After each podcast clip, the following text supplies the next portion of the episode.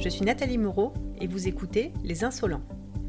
Les Insolents, c'est le premier podcast grenoblois qui vous fait découvrir le parcours de personnes inspirantes, de celles et ceux qui ont osé faire un pas de côté pour changer de vie professionnelle. On parle de ce qui a provoqué le déclic chez eux, mais également de ce qui les nourrit, de comment ils font face aux difficultés, bref, de tous leurs secrets.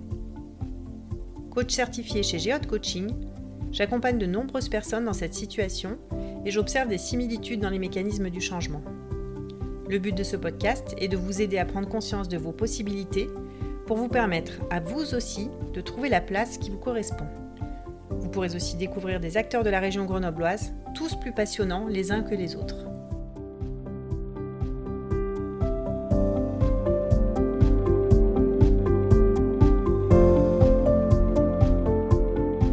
Émilie Yana est une femme pleine d'énergie, de bonne humeur et d'idées, et elle fait partie des personnes qui osent. Avec son compagnon, elle a créé Edmond Bière, une des premières bières artisanales sans alcool. Alors qu'elle voulait devenir professeure de sport, elle a bifurqué pendant ses études sur la voie d'entraîneur de sportifs de haut niveau, puis vers la danse contemporaine, qu'elle a exercée à temps plein pendant plusieurs années avant de devenir également chorégraphe. Elle exerce aussi en tant que professeure de pilates, une discipline sur laquelle elle a écrit plusieurs livres. Son choix d'arrêter de consommer de l'alcool l'a poussé à imaginer une bière de qualité sans alcool, un défi que son compagnon s'est empressé de relever. Ce qui n'était au départ qu'un produit pour sa consommation personnelle est devenu, grâce à sa qualité et à l'enthousiasme de leur entourage, une bière sans alcool commercialisée et reconnue, y compris dans le milieu des biérologues. Son prochain défi sera d'amorcer ou non un virage pour faire évoluer leur entreprise, avec pour conséquence de s'éloigner du monde de la danse. On a parlé de Sophia de la Starac, de la question de la consommation de l'alcool et sa dimension sociale, de vivre dans le présent et de zytologue. Alors sortez votre décapsuleur et venez écouter Émilie. Aujourd'hui sur Les Insolents, j'ai le plaisir d'accueillir Émilie Yana. Bonjour Émilie. Bonjour. Je suis ravie que tu aies accepté euh, de faire cette interview avec moi pour qu'on puisse découvrir un petit peu euh, ton univers. Est-ce que tu peux nous dire s'il te plaît quel âge tu as, où est-ce que tu habites et qu'est-ce que tu fais dans la vie? Alors, j'ai 41 euh, ans, euh, j'habite euh, à Grenoble, et ce que je fais dans la vie, beaucoup de choses en même temps. Je suis la cofondatrice d'Edmond Bière. c'est une brasserie, la, la, seule, je crois, en France. on fait de la bière sans alcool. On propose que de la bière sans alcool. C'est notre spécificité. À Grenoble, du coup, la brasserie est à Grenoble. Et à côté de ça, j'écris des livres. Je donne des cours de pilates aussi et de yoga prénatal et postnatal. Et quand je peux, euh, je fais des productions euh, d'opéra et je danse. Je suis une ancienne danseuse à plein temps de métier. Et du coup, voilà, maintenant j'ai j'ai un peu basculé et je m'occupe majoritairement d'Edmond et, euh, et voilà, de faire vivre tout ça. Et tu dors quand? Bah pas la nuit parce que j'ai une petite de deux ans qui qui ne fait toujours pas ses nuits. D'accord. Je dors je dors peu malheureusement. Ça ne se voit pas, t'as une belle ah énergie qui se dégage de toi. Est-ce que euh, tu peux nous dire, est-ce que tu te souviens ce que tu voulais faire comme travail quand tu étais petite? Euh, Ouais, quand j'étais petite, euh, au collège, euh, en fait, je faisais beaucoup de sport. Je faisais de la GRS, de la gymnastique rythmique et sportive. Et quand j'étais au collège, je voulais être prof de sport.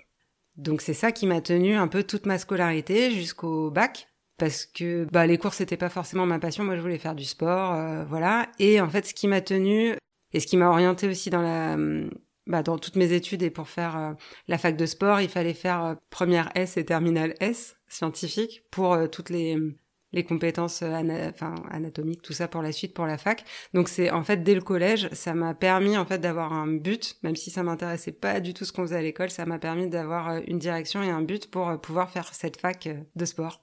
D'où te vient cette envie d'être prof de sport? Tu avais des profs de sport dans ta famille Alors, euh? pas du tout. Euh, je pense que simplement, à 12 ans, je me suis dit, ah, j'aime bien le sport, euh, je vais faire prof de sport. quoi. J'ai dû associer ça. Qui était étrange parce que pourtant, euh, j'ai pas eu des profs de sport hyper passionnants. Mais bon, voilà, j'ai dû me dire que j'allais révolutionner le monde du sport à l'école, je sais pas. C'est rare que des, des, personnes, euh, je le vois au fil des interviews, c'est rare que des personnes restent sur la même idée pendant toute leur scolarité depuis leur enfance. Bah oui, après j'ai fait mes études de, pour être prof de sport et, et c'est là après que ça qu'on se dit ah mais en fait euh, est-ce que c'est vraiment ça que je voulais faire? Et euh, en fait, moi, j'ai commencé à, à, entraîner. Donc, j'étais gymnaste et après, à 15-16 ans, on m'a confié des, des petites qui commençaient. Et du coup, j'ai commencé à être passionnée d'entraînement sportif. Et en commençant mes études de sport, je me suis aperçue que l'enseignement, euh, c'était pas forcément euh, ce qui me faisait le plus vibrer, mais par contre, euh, la vie sportive de haut niveau, être entraîneur de, de gym en l'occurrence, de GR, c'est ça qui m'intéressait. C'était mon boulot à côté à la fac. J'étais entraîneur, j'étais responsable d'un club.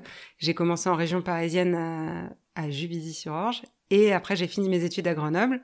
J'ai travaillé à Cessiné et à Grenoble Gym. Et du coup, c'est ça qui m'a euh, ce qui m'a orienté, en tout cas, j'ai fait mes deux premières années de fac, c'était euh, en général, et après il fallait se spécifier soit l'enseignement pour passer le CAPES, euh, tout ça, soit l'entraînement sportif de haut niveau. Et du coup, ce qui m'a amené à Grenoble, c'est que c'était une des seules facs en France qui proposait cette section entraînement sportif de haut niveau. Donc j'ai quitté la région parisienne, mon petit 91, et je suis arrivée à Grenoble pour faire mes études. Et là, je me suis spécialisée dans l'entraînement sportif. Et donc, tu as fait combien d'années d'études? Ben, 4. J'ai fait, euh, ouais, licence maîtrise. Enfin, à l'époque, c'était ça, euh, bac plus 4. Et c'était déjà orienté vers un sport en particulier? Euh, Oui, alors euh, moi, je voulais être, euh, en toute simplicité, entraîneur de l'équipe de France. Hein, ouais. oh bah, tant qu'à faire, autant avoir de l'ambition. voilà. Et en fait, c'est pareil, je me suis orientée là-dedans et je me suis dit, en fait, est-ce que c'est vraiment ça que tu as envie de faire? Parce que je change souvent quand je vais au bout des choses. En fait, j'ai eu la, la possibilité de, de récupérer un, un, club entier, un club hyper prestigieux euh, dans le 91. Mais euh, j'avais euh, quoi 20 ans, 21 ans et en fait, je me suis pas sentie de me dire en fait ma vie professionnelle, elle commence là. Là, ça y est, t'as fini tes études et puis tu commences et puis t'as ta paye et puis c'est parti la vie de grand. Et je pense que c'est ça surtout qui m'a fait dire euh, non, pas tout de suite, voilà. Et en fait, parallèlement à ça, je sais pas ce qui s'est passé, mais la Star Academy est sortie. Et ça, je l'ai jamais dit à personne. C'était trop bien, ça. Mais oui, mais j'ai vu les danseuses derrière et je me suis dit, ça doit être trop bien de faire ça. Est-ce que tu te souviens de Sophia Oui. Dans la saison 2. Bah, bien elle sûr. me fascinait, cette nana. Mais oui. Elle chantait super bien, elle dansait comme une déesse. Et ben voilà. Bien. Et du coup, j'ai, j'ai fait un stage de danse. J'avais jamais dansé de ma vie. Et ah à la fac, j'avais pris, euh, du coup, en dernière année, en maîtrise, j'avais pris option de danse.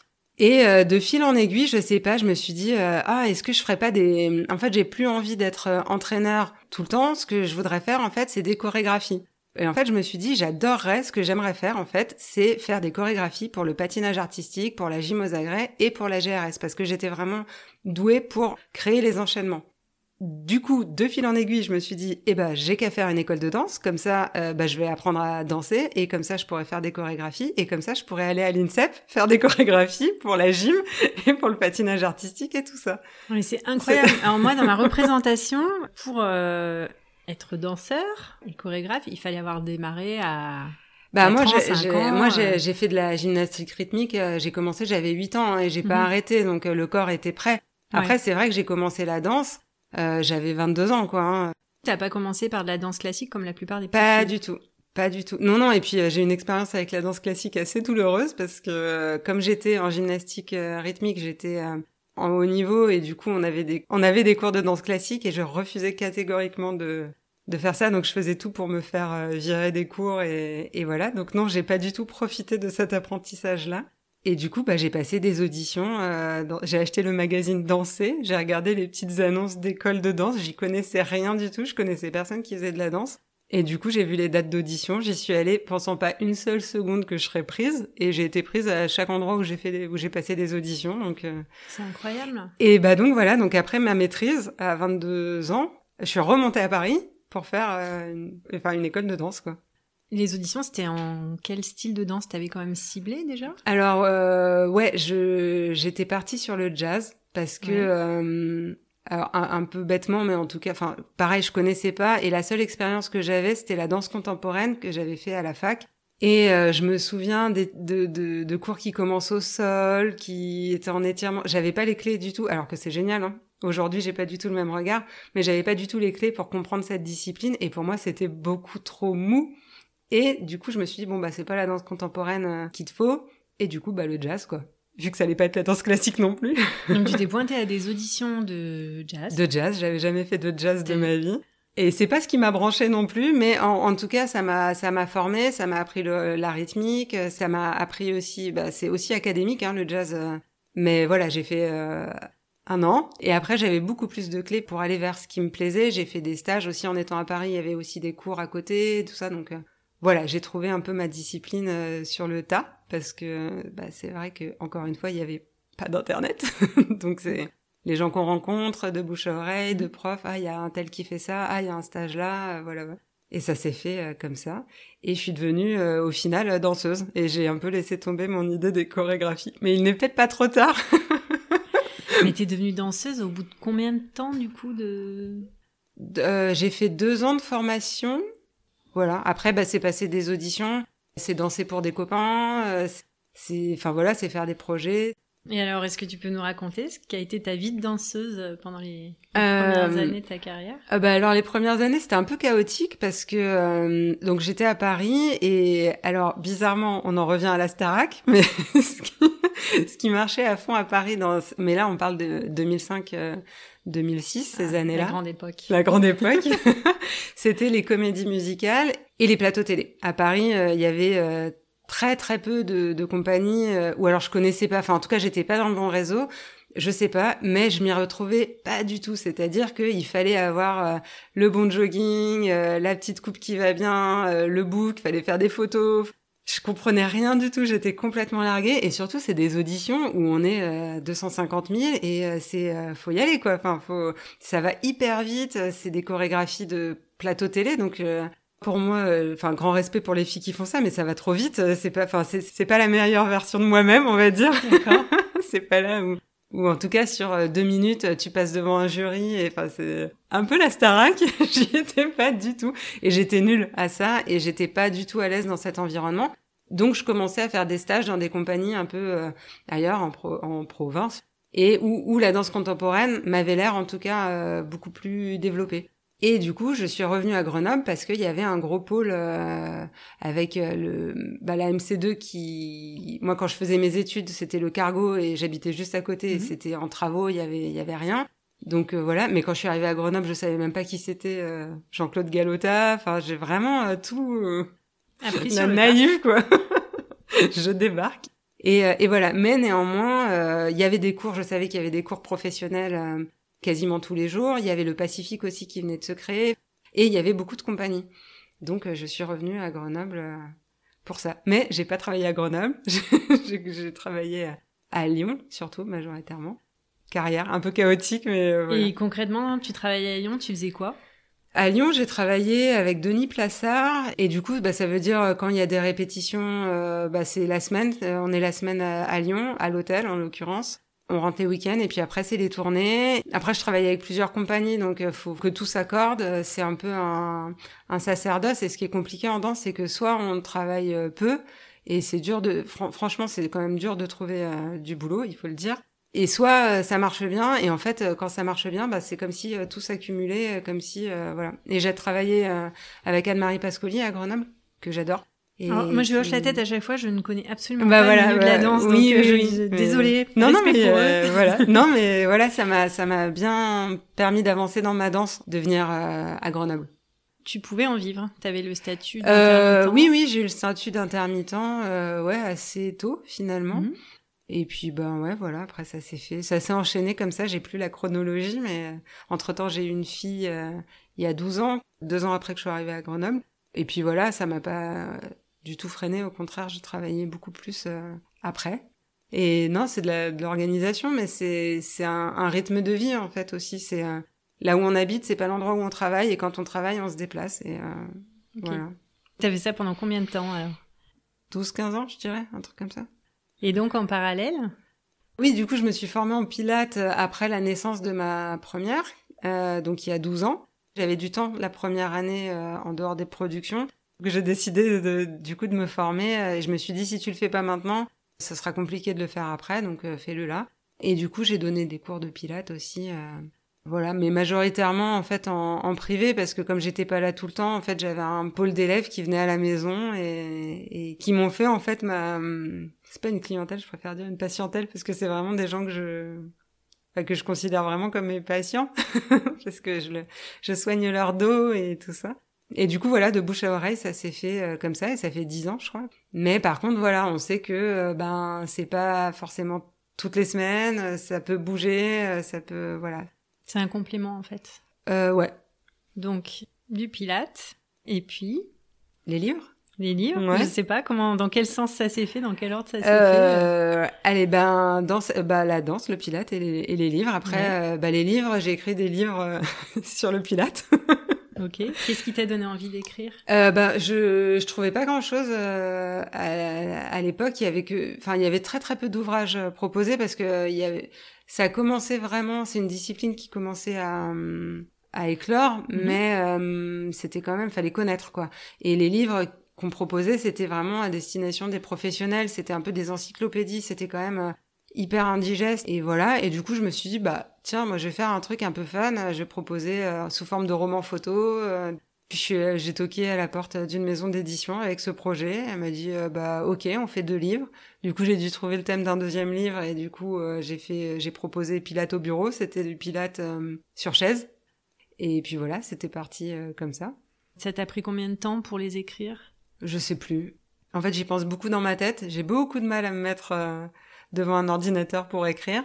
Donc, je prends beaucoup de, de notes quand ça me vient. Et puis, en général, plus on s'approche de la deadline, plus je me dis, oula, mais va peut-être falloir euh, s'y mettre. Et j'arrive toujours à m'y mettre. euh, c'est pas au dernier moment, mais je- en tout cas, le poser par écrit, même si ça fait un an que je travaille dessus, ça va Mhm. me prendre, je sais pas, peut-être un, un mois au final, mais c'est pas un mois de travail, c'est quand même, euh, je sors tout ce qu'il y a de- dans ma tête. Et ils ont eu du succès, ces livres? Eh ben ouais, ça, ça a eu un petit succès. Après, euh, je sais pas trop parce que euh, en vrai, euh, c'est la maison d'édition qui, qui gère euh, les ventes et voilà. Et je crois que le marché du livre, c'est un peu tous les ans, euh, ça, ça sort.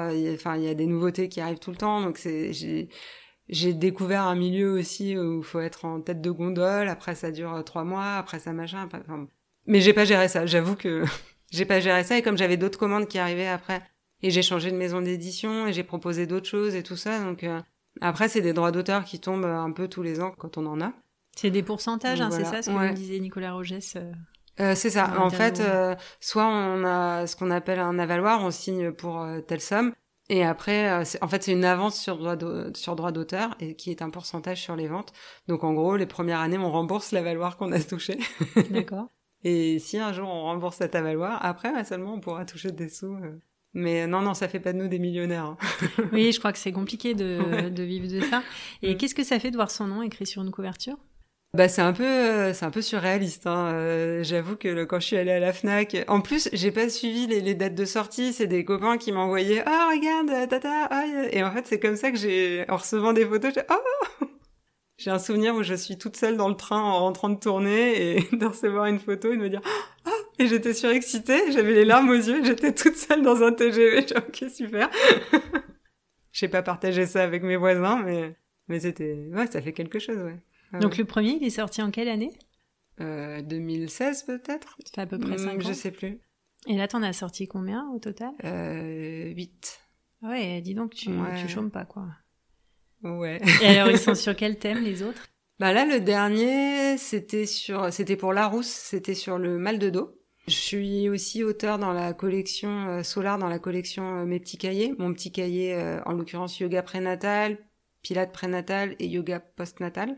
Euh, j'ai fait aussi un livre, un enfant à 40 ans. Ce que c'est que d'avoir un enfant à 40 ans, tant pour le corps que la place de la femme dans la société ou comment on peut vivre ça.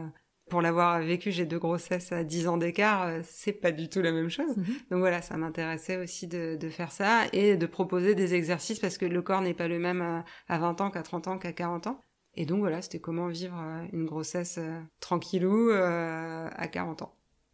Et on en arrive, du coup, Et alors, au milieu de tout au ça, milieu de tout ça, hein, n'est-ce pas arrive, comme je savais pas quoi faire, je me suis dit, tiens, et si je, je créais euh, une entreprise Alors, comment cette idée t'est venue? Euh, moi, j'ai j'ai choisi d'arrêter de consommer de l'alcool euh, il y a hum, ouais il y a 4-5 ans.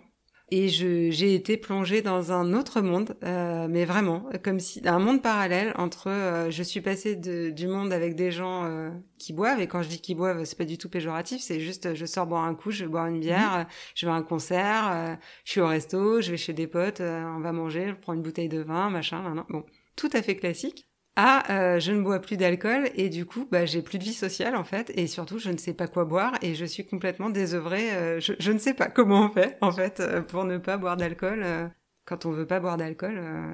Je parle de ça il y a 4-5 ans, donc il n'y avait pas encore euh, toutes les bières, enfin les industriels, les kombucha, les tout, tout ça, c'était vraiment euh, pas hyper développé. Aujourd'hui, le paysage a changé, mais euh, et j'adore la bière. Et, Et euh, excuse-moi, je te coupe. Qu'est-ce Ouais. qui avait motivé ta décision d'arrêter de boire de l'alcool?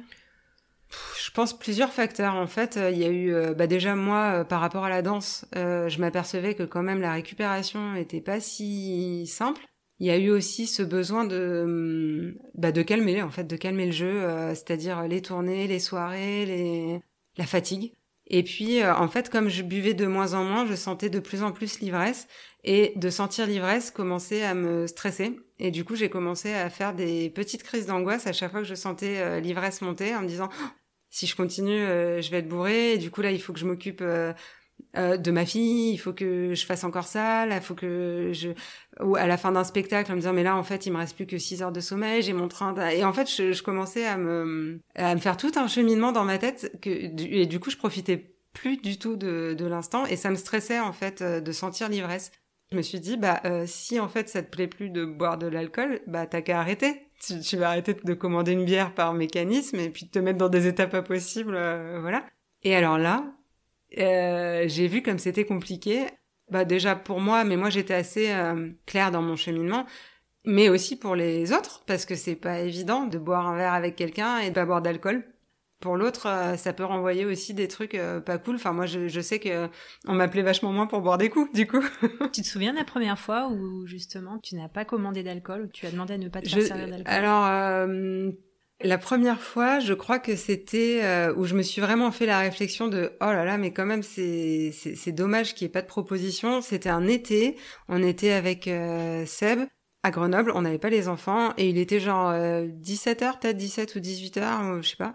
Et on s'est dit bah viens, on se pose, euh, on boit un coup, il faisait chaud. Donc moi j'avais déjà euh, arrêté euh, de boire de l'alcool, mais au final je sortais plus trop, je crois, et puis j'avais plus trop de sûrement de spectacles ou de tournées à ce moment-là. Et du coup, on s'est retrouvés au, au Family's Pub. Et du coup, on était sur ces tonneaux et Seb commande euh, bah, une bière, je crois que c'est une, une pinte même, ou je sais plus. Et en fait, j'ai demandé, mais qu'est-ce qu'il y a sans alcool euh?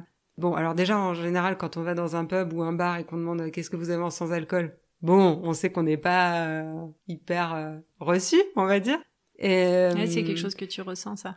Ouais, ouais, ouais. Surtout, euh, surtout au début où je pense que c'était vraiment. Je crois que ça se développe de plus en plus, mais vraiment aller dans un bar pour pas boire d'alcool, c'est quand même un peu saugrenu, quoi. Enfin, je me suis aperçue de ça. Quand c'est assumé, ça va, mais quand c'est un peu genre, mais sinon vous avez des, des trucs sans alcool ou? Non Bah c'est bon, mettez-moi un demi et puis euh, je finissais juste par boire trois gorgées, euh, voilà. Et je crois qu'il m'a amené à un Perrier, ou, mais je- ouais, un Perrier peut-être, un truc comme ça. Et je me suis dit, oh là là là, c'est triste, la tristesse.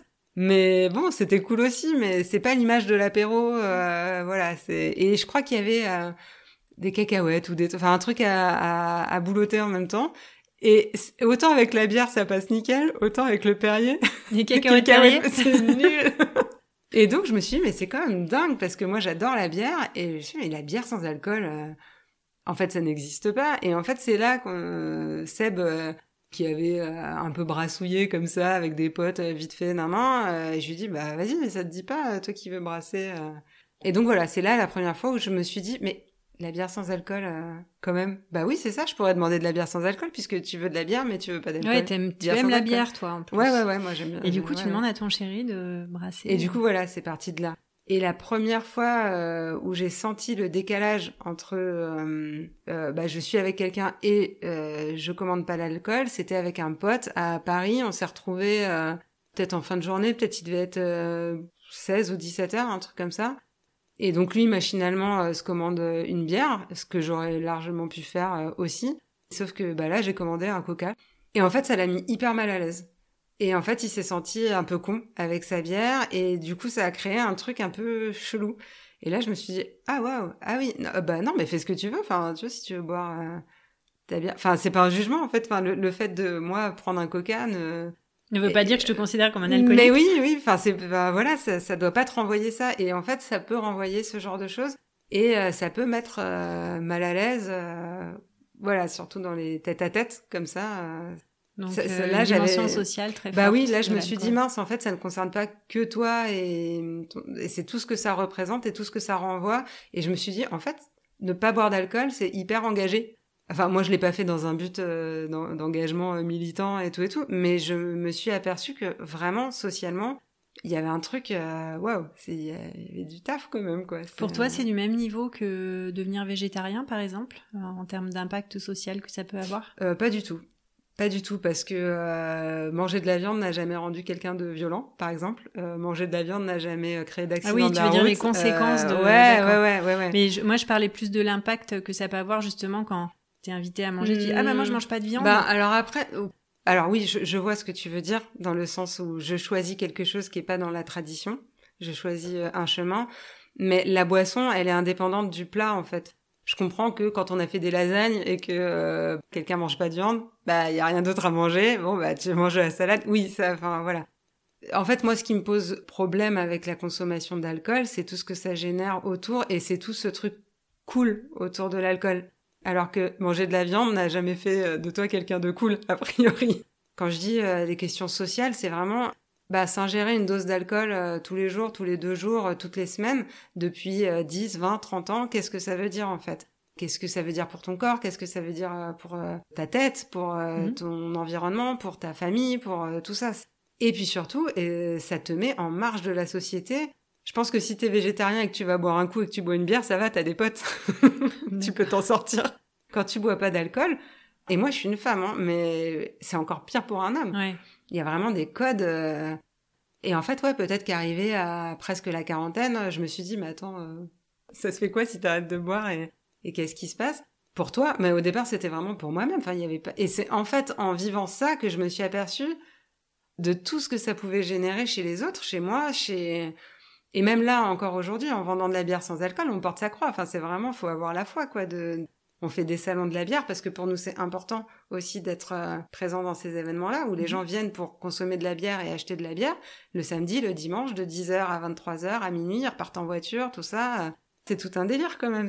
Et tout ça, pas avec euh, l'alcool, c'est mal, c'est chacun fait ce qu'il veut, mais quand tu veux pas boire, ça doit pas être stigmatisant. Et surtout, tu dois pouvoir trouver des alternatives. Tu dois pouvoir aller dans un bar et euh, avoir une autre option que euh, il est 22 heures et tu prends un soda archi sucré qui va pas te faire dormir ou un Perrier ou euh, de toute façon tu vas pouvoir rester quoi 20 minutes parce que ta conso tu mets pas une heure à boire un pago et que tout le monde va reprendre sa bière et que toi tu vas te retrouver comme un con parce que tu vas pas boire quatre coca d'affilée ni quatre Perrier ni quatre verveine ni rien du tout et du coup bah tu finis tes soirées vachement plus tôt quand ce qu'on cherche c'est pas l'ivresse mais c'est quand même ce moment où on peut lâcher un peu, où on peut retrouver euh, un pote pour boire un coup, où il est 17h, on sait pas quoi prendre, alors on va boire une bière parce que bah voilà, c'est l'happy hour, alors tu vas te prendre ta pinte et machin. Et Je suis pas sûre que tout le monde ait envie euh, de ça. On le fait machinalement parce que c'est un peu la seule proposition et aussi c'est ce qu'il y a de moins cher. C'est-à-dire que ne pas boire d'alcool en France coûte beaucoup plus cher que boire de l'alcool et ça c'est quand même pas normal. Et moi il y a plein de fois où je suis pas sortie parce que, ah, on va boire un coup. Bon, déjà, faut se motiver. Et te dire, bah, attends, il est 21h, qu'est-ce que je vais boire du coup euh, Ok, donc là tu visualises ton Perrier, ton jus, ton cocktail sans alcool à base de jus de goyave et de lait de coco euh, chelou. Tu sais que tu vas claquer 10 euros, au minimum euh, 4,50 euros pour euh, un Perrier. Tu dis, bon, non, ça va, non, c'est bon, je reste à la maison. Et je pense que vraiment les gens qui ne consomment pas d'alcool sortent euh, moins à cause de ça et qu'il y a un manque à gagner. Ce que j'essaie d'expliquer euh, aux gérants de bars, de restos, de salles de concert, de, enfin, à la belle électrique. Franchement, je suis allée les voir souvent. Ils me disent, bah non, nous, à part des femmes enceintes, euh, l'été, euh, je suis, bah ouais, bah moi, je sais pas, je vais voir même quelqu'un qui conduit, je vais voir mon concert, bah je vais avoir bu je sais pas, une pinte, deux pintes, et puis en fait après le concert se termine, mais tu veux reboire un coup, mais tu dis ok si je rebois un coup, mais là j'ai déjà bu deux pintes ou trois ou non non, et bah du coup tu rentres chez toi. En fait, tu dis oh, je vais pas boire un coca maintenant. Euh, tu continues pas ta soirée et du coup tu vends pas euh, ce que tu pourrais vendre. Ton compagnon justement, comment est-ce qu'il a accueilli euh, ta décision d'arrêter de boire de l'alcool? Lui, il aime les défis. Et comme personne faisait de la bière sans alcool, il s'est dit vas-y, je vais, je vais tester. Et en fait, il s'est, il s'est pris au jeu. Pas pour le côté je bois pas d'alcool, mais pour le côté c'est un produit qui n'existe pas et, et tu me défies de faire un truc, j'y vais. Comment ça s'est passé alors? Alors au début, on a testé, euh, Seb a bricolé euh, des machines quand on était en vacances chez ses parents à Villeneuve-sur-Lot parce qu'ils ont euh, une ferme familiale, tout ça, donc il y a un peu de place et voilà. Et on a fait des tests et je lui ai dit, bah vas-y, fais-moi la, la, meilleure bière possible avec le moins d'alcool possible, comme ça, bah je sentirai pas l'ivresse. Et voilà. Et du coup, c'est parti comme ça dans le garage des parents de Seb. Vous avez même pas acheté de matériel, rien? Il a bricolé avec des choses qu'il avait. Ouais, on, a récupéré. De la bière, comme ça, euh. Ouais, on a récupéré des trucs. Il a acheté des tuyaux. Il a fait des trucs en rond comme ça. Je sais pas, je saurais pas dire pour faire passer l'eau chaude. Le... Non, non, on a récupéré des, des, des petites cuves. Je sais pas comment ça s'appelle pour faire des confitures où on met les pots de confiture là. Et puis il y avait une malterie euh, juste à côté. Euh... On a récupéré du houblon, du machin, des trucs qu'on a testé. Ça m'a fait sa popote quoi. Et alors, qu'est-ce qu'elle a donné cette première euh, cuvée? Eh ben, elle était super bonne et elle était à 1,6, je crois, ou 1,8. Et puis voilà, on est descendu au fur et à mesure. Il a refait des mesures. Après, euh, ses parents l'ont pas mal euh, aidé aussi parce que son père travaillait dans le cognac et sa mère était prof de physique-chimie, donc elle faisait aussi tous les calculs, tout ça. Et ils nous ont vachement, euh, ils sont pris au jeu aussi, donc c'était très chouette. c'est un projet euh, familial au départ. Bah ouais, en tout cas, ça nous a bien. Contribution familiale. Ouais, ouais, ouais. Et puis du coup, c'était chouette parce qu'on a on a fait des bières avec euh, donc dans la, ferme des, de la famille de Seb, c'est des prunes et du coup ils font des pruneaux et du coup on a récupéré des pruneaux, on a récupéré du sureau aussi, en arbre à sureau. On a fait avec euh, bah, ce qu'on avait en fait à côté, quoi. Donc on a fait de la bière euh, au pruneau, euh, on a fait une blanche au sureau. Enfin, on a testé des choses comme ça. Donc tout ça le premier été. Non, ça arrivait, bah non, à chaque vacances, genre à la Toussaint, un peu à la Toussaint, un peu à Noël, un peu, voilà. Non, il s'est passé, je pense, deux ans entre le moment où, on a eu notre propre brasserie et le moment où on s'est dit viens, on teste, on fait un truc. Donc c'était pour ma consommation. Tu on repartais avec tes bouteilles. Ouais, bah c'est ça, faisait 40 bouteilles par 40 voilà, bouteilles. Et vous rentriez à Grenoble euh, avec votre ouais, c'est ça, c'est ça. Et puis après on les a fait goûter. Et puis en fait, moi je pensais pas du tout que ça intéresserait les gens. Et en fait, euh, bah si. Et on a fait des, des dégustations à l'aveugle aussi. Et mhm. en fait, les gens ils voyaient pas la différence euh, quand ils venaient boire un coup. On leur filait des bières, voilà, sans leur dire que c'était sans alcool forcément. Donc très chouette. Et puis après, genre à des potes qui disent ah moi je connais un tel ah mais il y a ceci il y a ça et puis à l'époque on habitait il y avait la périsserie qui était juste au bout de notre rue. Et du coup on leur a fait goûter. Du coup ils nous ont pris nos premières bières. On est dit, ouh là là on a vendu 12 bières ou 24 peut-être à l'époque vous n'aviez pas de structure vous étiez non. euh, non on passait par mon auto-entreprise euh, que j'avais pour les cours de pilates euh, tout ça donc. Mais on avait déjà notre marque en fait. On avait déjà déposé le, le, nom de la alors comment elle s'appelle cette bière?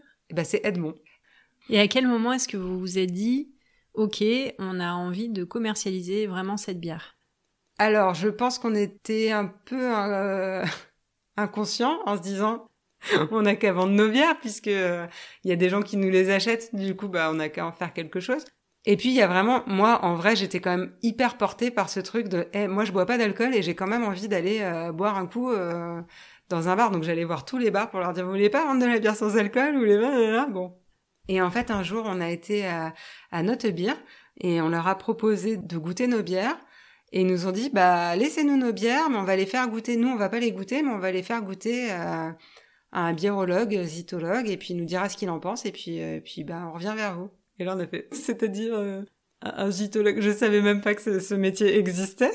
Et du coup, euh, ils les ont fait goûter à Emmanuel Gillard. Alors, accessoirement, je le connais. Ah, bah euh, c'est un des meilleurs du monde. Eh ben, nous, on le connaissait pas du tout. Un ancien collègue à moi et ah, bah il est passionnant, passionné sur le sujet. il est incroyable. C'est ça. Et en fait, c'est lui qui nous a un peu poussé. Il a goûté nos bières, il a noté nos bières. Et euh, il nous a dit les gars, faut y aller. En fait, là, il y a personne. on a besoin de, de, ça. Vos bières, elles sont bonnes. vous posez pas de questions et allez-y quoi. Et donc oui, allez-y, allez-y. Mais c'est-à-dire, il faut monter une Parce une que entreprise. À l'époque, on est d'accord que vous aviez euh, pas de brasserie encore. Hein, vous étiez dans la brasserie euh, Ouais. des parents de, de Sébastien. Ok. Bah, dans, dans- bref, enfin, dans le garage, Dans quoi. le garage, ouais. Ouais, ouais. à Villeneuve-sur-Lot, à Ouais, ouais. 800 bornes de Grenoble.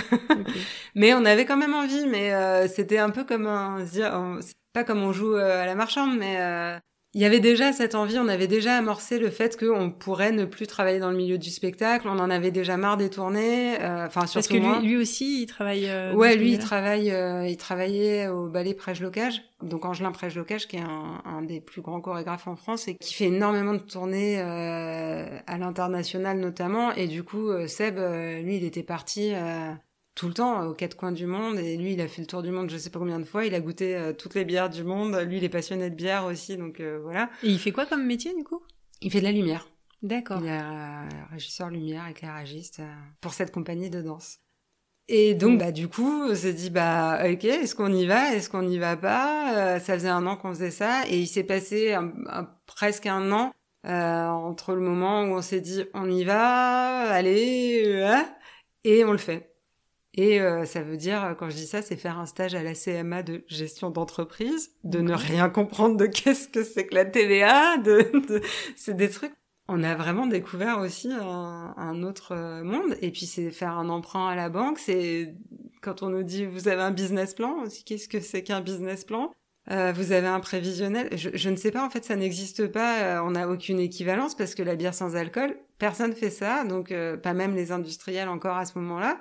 On ne sait pas du tout si ça va marcher, si ça va pas marcher. Euh, Vous voulez bien nous prêter de l'argent? Cool, merci. vous avez un apport? Pas trop.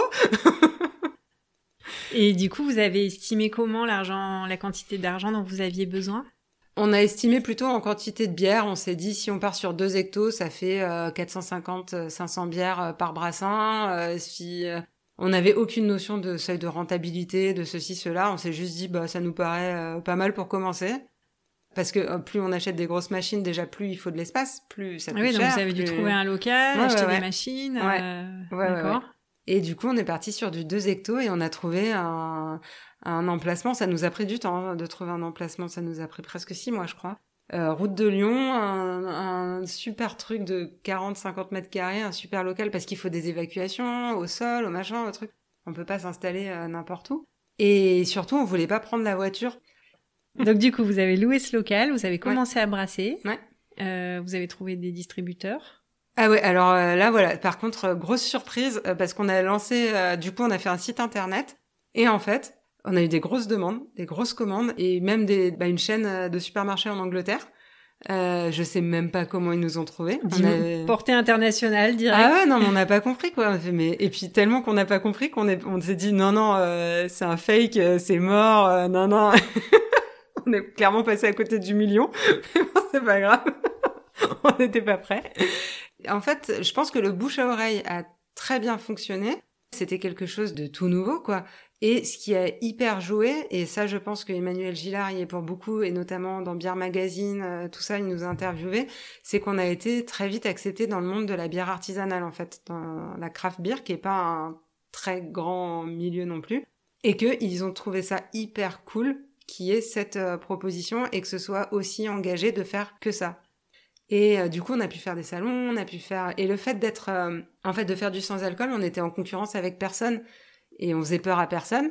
Enfin, donc il y avait pas de bah on avait notre place en fait qui Mhm. était une toute petite place mais euh, voilà, on n'avait pas à jouer des coudes pour s'imposer parce que en fait, on n'était pas en concurrence avec les gens, ce qui n'est plus trop le cas aujourd'hui.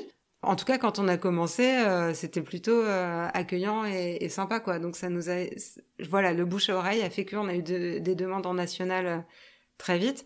Des distributeurs nous ont contactés pour bosser euh, avec nous. Nous, on en, on en a contacté aussi euh, quelques-uns parce qu'en fait, on s'est vite aperçu que euh, envoyer 10 cartons là, parce qu'on a aussi découvert ce que c'était que la logistique, que c'est pas le tout de brasser des bières. Bah, faut les vendre. Et faut, Il faut les, les envoyer. et faut les envoyer. Ok. Qu'il faut savoir, c'est qu'on a eu un enfant aussi euh, à ce moment-là. Ah bah oui, tiens, tant qu'à faire. Hein. C'est-à-dire que j'étais en salle de travail, euh, la brasserie est arrivée ce jour-là. Euh, c'était incroyable. Ah bah c'était voilà. Donc on a commencé l'activité aussi à Grenoble. Notre fille est née le 29 mai. On a reçu le, le matériel euh, le 29 mai. je pense qu'ils sont repassés. Je me souviens plus bien comment on a géré ça, mais euh, Et, euh, et puis bah voilà, on a dû euh, lancer le truc, sauf que comme on a d'autres enfants, bah il y avait les vacances scolaires au milieu, qu'il fallait aussi partir en vacances, que là là, que truc. Donc euh, Seb a commencé à brasser, je dirais fin août 2019. Donc ça fait un peu plus de deux ans. Donc c'est finalement c'est tout récent. Oui mais euh, enfin c'est bien bien ancré quoi. Ouais ouais parce que c'est pareil, euh, on avait quand même euh, enfin on s'est pas lancé sans filer non plus. On, on, est, on était clairement inconscient, on savait pas du tout à quoi s'attendre et on s'est dit tiens, on a qu'à faire un enfant et c'est super, bien sûr qu'on va gérer euh, un bébé et une entreprise. Et deux métiers à côté, accessoirement. Évidemment, parce qu'on gagne pas notre vie avec ça, donc il faut continuer de travailler à côté. On s'est dit que c'était une riche idée. Donc voilà. D'accord. on est fatigué. Il y a une phrase qui dit euh, ils ne savaient pas que c'était impossible, alors ils l'ont fait. Ouais. C'est un peu ça. C'est un peu ça. Non, et puis vraiment, moi, j'étais portée par cette conviction de personne n'y croit. Bah moi j'y crois et c'est et en fait plus on me disait mais faites pas ça mais vous êtes complètement taré plus j'avais envie de dire mais je vous assure que vraiment c'est pas normal que ça n'existe pas que ce produit n'existe pas. Ah, ce qu'il faut savoir aussi c'est que l'alcool c'est hyper sucré. Au-delà de l'alcool en lui-même, c'est que voilà et que la bière sans alcool, t'enlèves aussi tout le sucre qu'il n'y a pas. Donc, Donc tu enlèves les calories. Exactement, c'est très très ouais, ça, ça peut séduire pas mal de monde. Alors c'est ce qu'on. Alors, nous on pensait pas, on pensait pas du tout comme ça au départ. Enfin d'ailleurs même pas aujourd'hui non plus, mais en fait. Euh, c'est un pote un jour qui lui a des problèmes de diabète et qui nous a dit mais attends du coup comme c'est sans alcool euh, du coup il y a pas de sucre et Seb dit bah oui oui effectivement il y a 4 grammes de sucre euh, au litre et puis nous on savait pas vraiment on n'avait pas conscience. Mais c'est rien. Enfin c'est enfin il faut que il faut que ça se sache en fait. Parce qu'en fait, euh, dans, votre boisson, il y a des céréales et un tout début de fermentation qui fait que c'est de la bière, donc les 0, quelque chose d'alcool, qui fait que ça fermente en fait comme toute mhm. boisson fermentée, comme un kombucha, un kéfir, euh, boisson fermentée. Et du coup, comme tu stoppes la fermentation et que t'as pas les sucres fermenticibles et tout ça, tu mets pas du pas tout besoin de mettre du sucre? Qui se transforme en alcool. Et du coup, concrètement, en quantité de calories, entre une bière classique et votre bière, ça représente Alors, bière classique, j'en sais rien, mais nous, nos bières, elles sont à 21 euh, kilocalories par bouteille, si je dis pas de bêtises. c'est pas grand-chose. Mais moi, ça me parle pas, en fait, parce que Mais je crois qu'une bière, pas grand-chose. Euh, à ma connaissance, c'est l'ordre de 150 calories. Oui, c'est ça. Oh, non, Oui, et puis surtout, ce qu'on s'est aperçu, c'est que les bières sans alcool, type tourtelle ou autre, c'était archi sucré parce qu'en fait c'est de la flotte avec des arômes de houblon et en fait pour compenser euh, ça, t'as, ils blindent de sucre euh, et d'arômes et de machin. Quand on dit par exemple pour les femmes enceintes, mais c'est surtout blindé de sucre et moi je me dis que quand t'es enceinte et que t'es en ah, risque de diabète gestationnel, de ceci, de cela, c'était surtout que ces boissons-là étaient pas du tout adaptées à cette cible. Donc on s'est aperçu aussi que diététiquement parlant, c'était plutôt cool. Mais c'est génial. Écoute, moi je signe. Hein. Avec le goût de la bière et ça c'est quand même. Euh, après il n'y a pas l'alcool, il n'y a pas le goût de l'alcool. En fait l'alcool a un goût. Quand on cherche vraiment euh, bah, ce goût d'alcool, euh, voilà. Mais si c'est sur plutôt sur le, houblon, le, malt, c'est ce côté céréal sur les bulles, sur le corps. Franchement, à chaque fois qu'on l'a fait goûter à l'aveugle, les gens ils percutent pas que c'est un produit sans alcool quoi. Si on leur dit pas. Et alors, vous en êtes où, du coup, aujourd'hui, avec ce projet? Alors là, euh, nous, on a pris la décision de grossir, parce mhm. que tout simplement de devenir rentable. Ça fait deux ans, deux ans et demi qu'on donne un peu tout ce qu'on a euh, sur ce projet, et on y croit vachement, et ça marche euh, très bien. Sauf que on est en trop petit volume pour avoir de la rentabilité et espérer se dégager au moins un salaire. Et du coup, l'idée, c'est de faire plus de volume. Et pour ça, euh, pour arrêter d'être en rupture aussi tout le temps, voilà, on a trouvé euh, un lieu de, production à, Roissy. C'est une cidrerie qui nous met à disposition euh, des cuves. Et du coup, Seb peut aller brasser là-bas. voilà, on a un contrat avec eux. Et c'est comme si on louait, en fait, la brasserie plutôt que d'investir dans une grande brasserie parce qu'aucune banque nous prêterait de l'argent. Mhm. Et on se sent pas forcément les épaules pour gérer. Déjà que là, on n'en peut plus. On se dit que, là, on va y aller tranquille. Si on doit gérer euh, une grosse machine, euh, je suis pas sûre qu'on en soit capable. Et puis ça veut dire embaucher des gens, ça veut dire euh, avoir des charges multipliées. Moi, j'avoue que être patron de quelqu'un, pour l'instant, je, me, je, sais pas, de, je sais pas. Il y a un truc qui est un peu compliqué pour moi. J'ai pas envie d'avoir quelqu'un sous ma responsabilité. Je trouve que tout le monde est responsable de. Enfin voilà, il y a, y a aussi un truc par rapport à la hiérarchie où ça me mettrait dans une position que j'aime pas trop. Et puis aussi parce que ben quand on a des salariés, on est responsable aussi de gens quoi. Donc euh, Là, nous, j'avoue que d'être à deux, franchement, on, en chie, mais on est libre. Donc, euh, si on doit pas travailler pendant deux mois, euh, parce que bah là, par exemple, euh, on a fermé la brasserie mai, juin, juillet, août, parce que moi, j'étais partie sur un opéra à Aix-en-Provence. Seb avait une formation d'un mois à La Rochelle. Après, on avait les enfants, et parce qu'il a fait des dates avec le ballet aussi, tout ça. Bon bah là, on bah voilà, on a fermé, on a fermé quoi. Tant pis, on n'a pas gagné d'argent pendant quatre mois. Enfin, on n'a pas fait de vente. Enfin, très peu. Enfin, on aurait pu en faire plus, mais on n'a pas pu brasser pour vendre nos bières. Donc, euh, toutes les bières, on avait fait du stock, mais c'est parti trop vite. Et encore une fois, on s'est retrouvé euh, complètement à contre-courant début juillet. oh bah on a avant, les, avant les terrasses. Oh là là, tout va super. Bah on a fermé la brasserie, on est parti mi-mai et c'était la, la réouverture des, des bars. On s'est dit mais quel timing parfait. Ça c'est Edmond.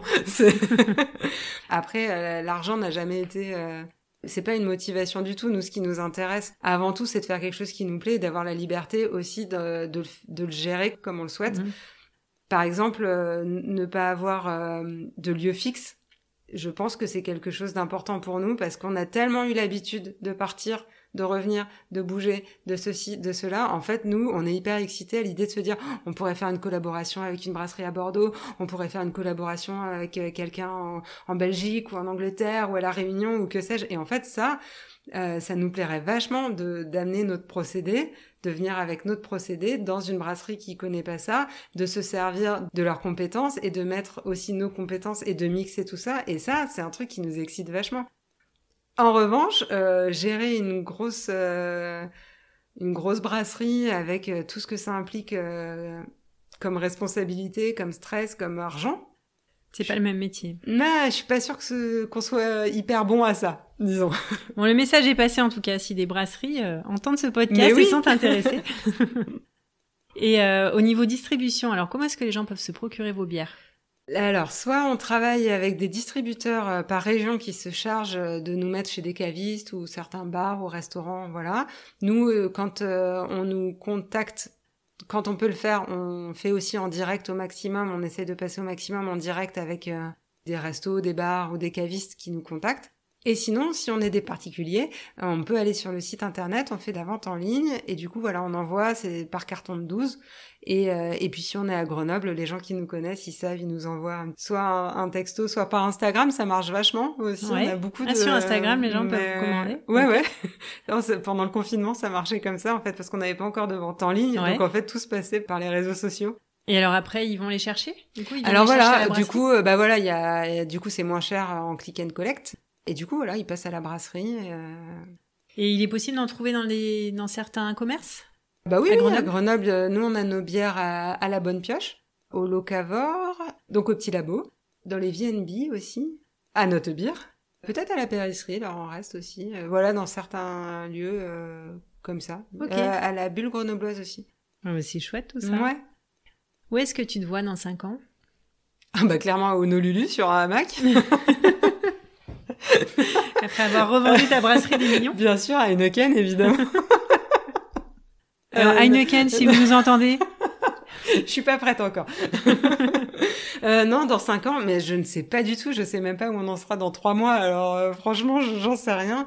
Et, et j'ai toujours vécu comme ça. En fait, euh, je crois que ce qu'on essaie de faire avec Edmond, c'est un peu ce qu'on a toujours essayé de faire avec nos vies, de, de dire bah en fait, on sait pas dans trois mois où on sera, dans six mois, on sait pas. Les spectacles, c'est pareil créer un spectacle, on sait jamais combien de dates ça va faire, où est-ce que ça va partir, quelles opportunités euh, ça va générer. Enfin, c'est la surprise au quotidien. Vous vivez dans le euh, présent.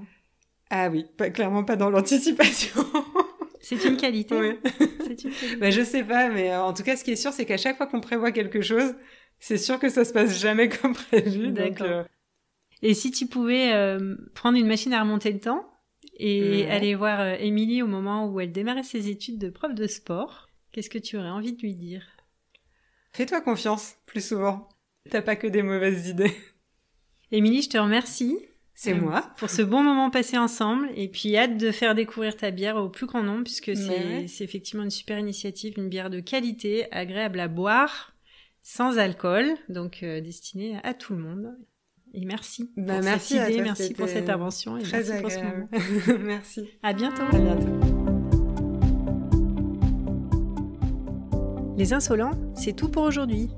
Si vous aussi, il vous prend l'envie d'être insolent, si vous avez un projet et que vous souhaitez un accompagnement professionnel, je serai ravie de vous soutenir dans cette grande aventure. Rendez-vous sur mon site www.geotcoaching.fr où vous pourrez également retrouver les notes de l'épisode dans la rubrique podcast. Et comme d'habitude, si vous souhaitez soutenir ce podcast, transmettez-le à deux personnes, notez-le sur iTunes, laissez-y un commentaire, abonnez-vous, restons connectés. À bientôt sur les insolents.